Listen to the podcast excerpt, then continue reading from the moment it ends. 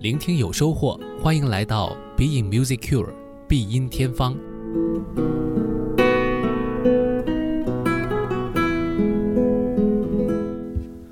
欢迎来到 Being Music Cure，我是顾超。上一期节目呢，我们在必音天方当中和大家聊到了呃彼岸这个话题。那其实也不是聊了，我们是用音乐来作为一个沟通，选择了一些二十世纪的呃一些现代作品。那这些曲子呢，大家在生活当中可能很少听到。或许也正是因为这些音乐有一些拒人于千里之外的感觉，大家接触也比较少，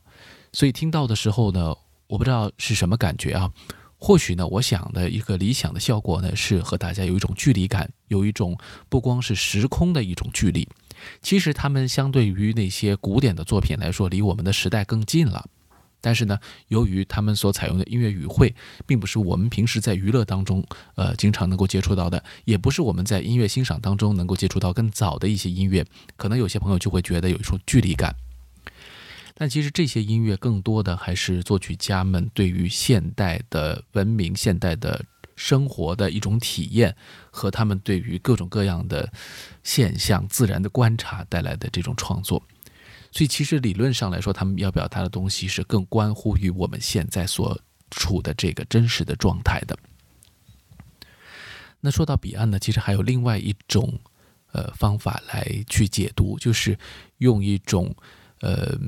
可以说既不是离我们很近，也不是离我们很远，是一种纯粹思维上的一种创造，来带领我们走到一个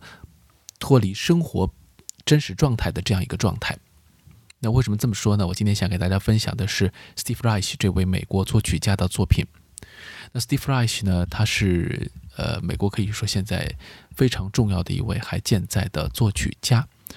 呃，他呢因为创作了很多的类似于这种重复性的节奏和呃慢速的这种和声韵律发展所带来的这种音乐创作呢，成为了一种。呃，特殊的音乐风格。那么他的观点呢是，音乐呢作为一个持续不断的过程，体现在每分每秒的这种流逝当中。而他的音乐当中有很多的重复和微妙的变化，因此呢也被认为是简约主义的一位代表人物。听起来呢音乐很简单，元素很少。但是通过最少的元素，可以达到呃非常奇妙的一种效果。而且你如果长时间放在这个音乐当中去听的话，呃，可能就会有一种呃非常神奇的一种呃聆听的体验吧。首先呢，给大家举的这个例子呢，就是 clapping music，拍手音乐。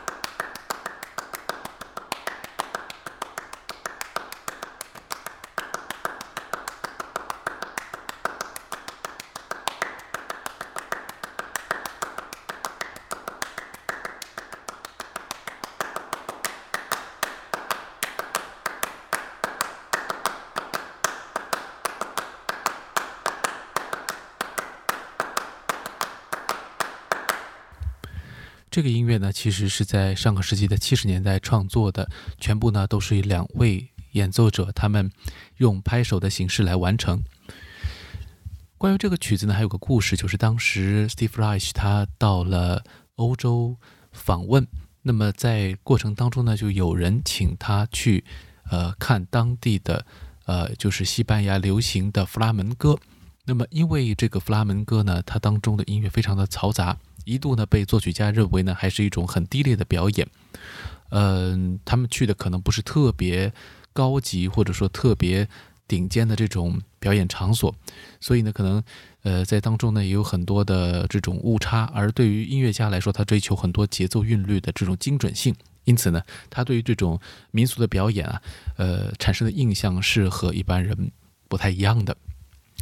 那么就是这个过程当中呢，呃，Steve Reich 却发现了一个非常有意思的地方，就是，呃，尽管作品本身或者说从一个音乐的学术性上来说，弗拉门戈是一个比较偏通俗的，而且呢是不太讲究它的这个精细度的这样一个作品，但是呢，它的这种呃表演形式当中用拍手来打节奏的这种方式呢。引起了他非常大的兴趣，因为 Steve Reich 其实一直想要创作不用其他的任何乐器，而用身体来演奏的这样一种方式，并且呢，他也希望呢通过一种简单的错位的方式呢，来把节奏做得更丰富。所以你可以听到，其实两位。拍手的人，其实他们的这个节奏是有一些近似的，但是呢，由于有时候他们会其中一人少掉一拍，或者有一个人他歇一个小节，呃，用这种方式呢，把整个的这个音乐给错开了。那它既是一种非常简单的一种模式，也是一种非常呃有意思的，或者说我们从听觉上来说是觉得有一些复杂的这样一种错位的发展。呃，在 Steve Reich 的作品当中有大量的这样的一种呃方式吧。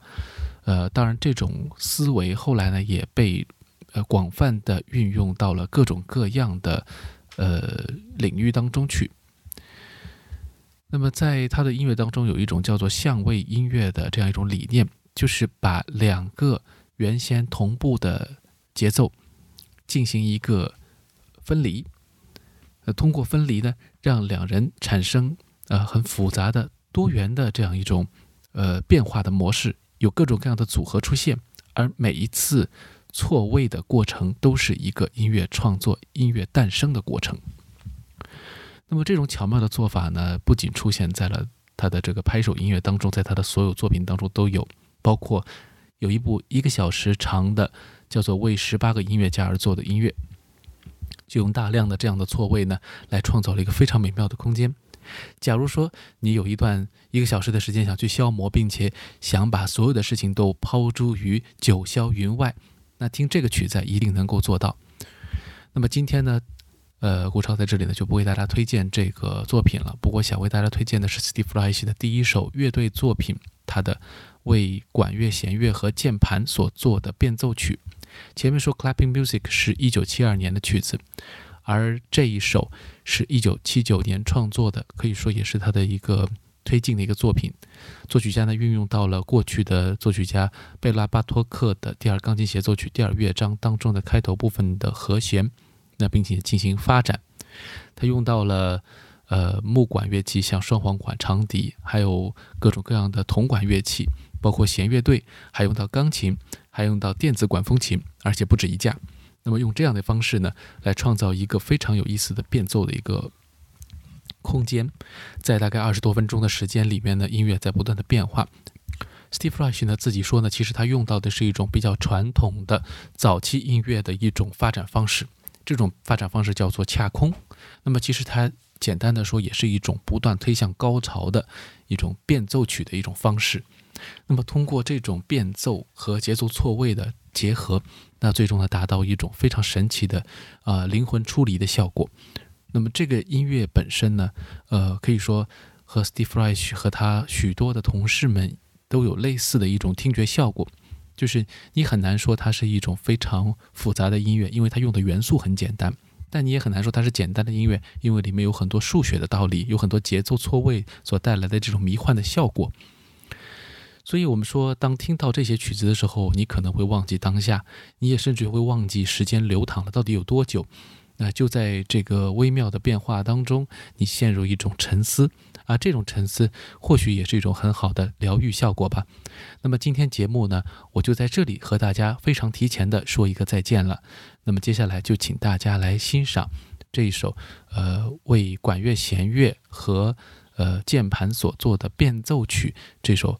非常有意思的作品，来自 Steve Reich。好了，我们下期节目再见。